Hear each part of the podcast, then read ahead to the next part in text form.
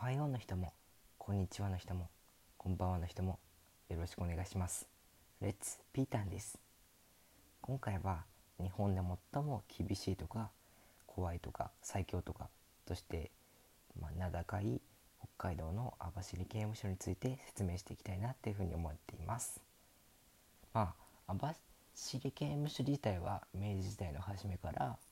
まあ、何回か改装も繰り返してまあ、今でも使われているんですけどもその網走の気候っていうのはだいたい冬はマイナス20度にもなってまあ普通に外にほっぽり出されたらまあ投資してしまうような気温なんですけども、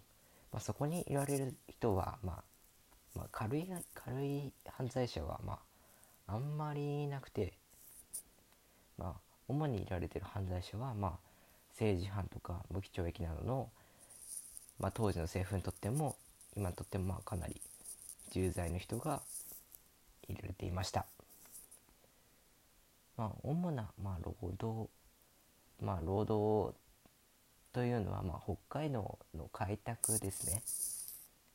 まあ、例えばまあ炭鉱とかで石炭とかを掘ったりとか、まあ、いいオとか取ったりとかあとはまあ道路を開拓したりとかそういったことがまあ主なこととして、まあ、主な労働として行われていました。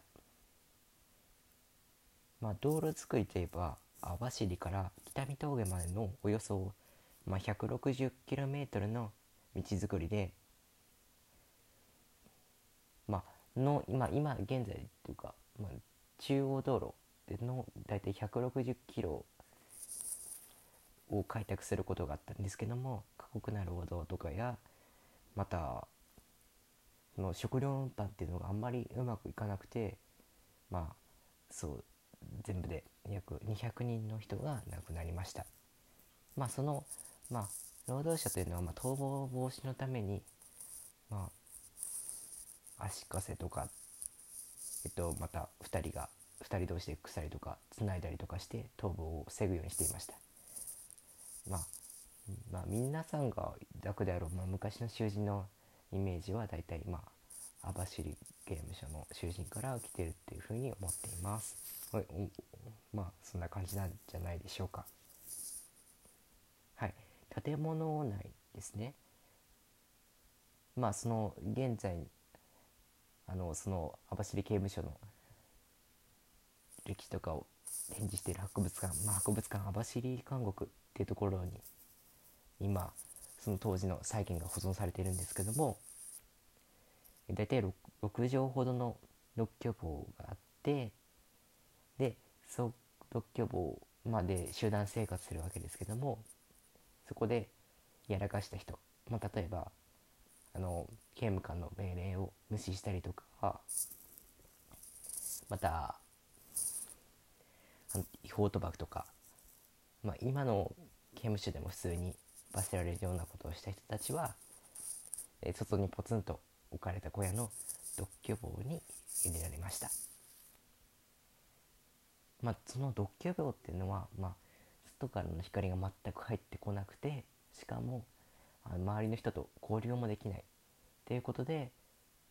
当時の韓国の、えー、囚人から恐れられていました。まあ、当時はまあ一つのコミュニティっていうのがまあ最大の、まあ、当時の囚人とにとってのまあ娯楽だったので、まあ、イベントだの周りイベントとかなどの周りの人ともまあ交流ができないっていうのはまあ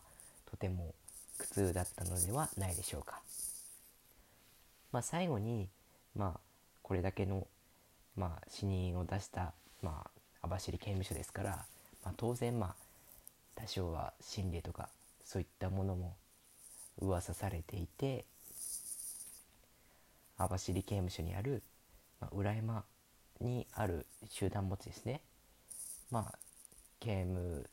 作業中とかまた、まあ、獄中で亡くなった人たちでまた引き取り手がいない人たちが埋葬されていて、まあ、その近くを、まあ、心霊のとか、まあ、肝試しとして観光しに来た人たちが集団で観光しに来た人たちが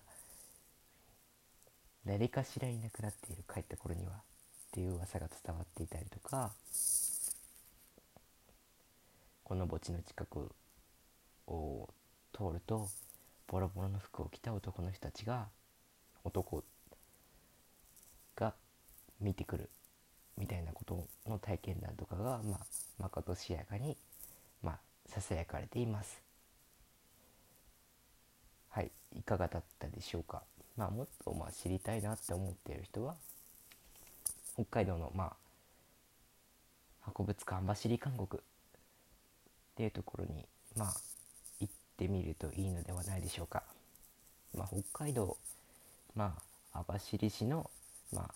予備との1の1にありますのでまあよかったら調べて行ってみてもいいのではないでしょうか。では最後まで聞いていただきありがとうございました。ではまた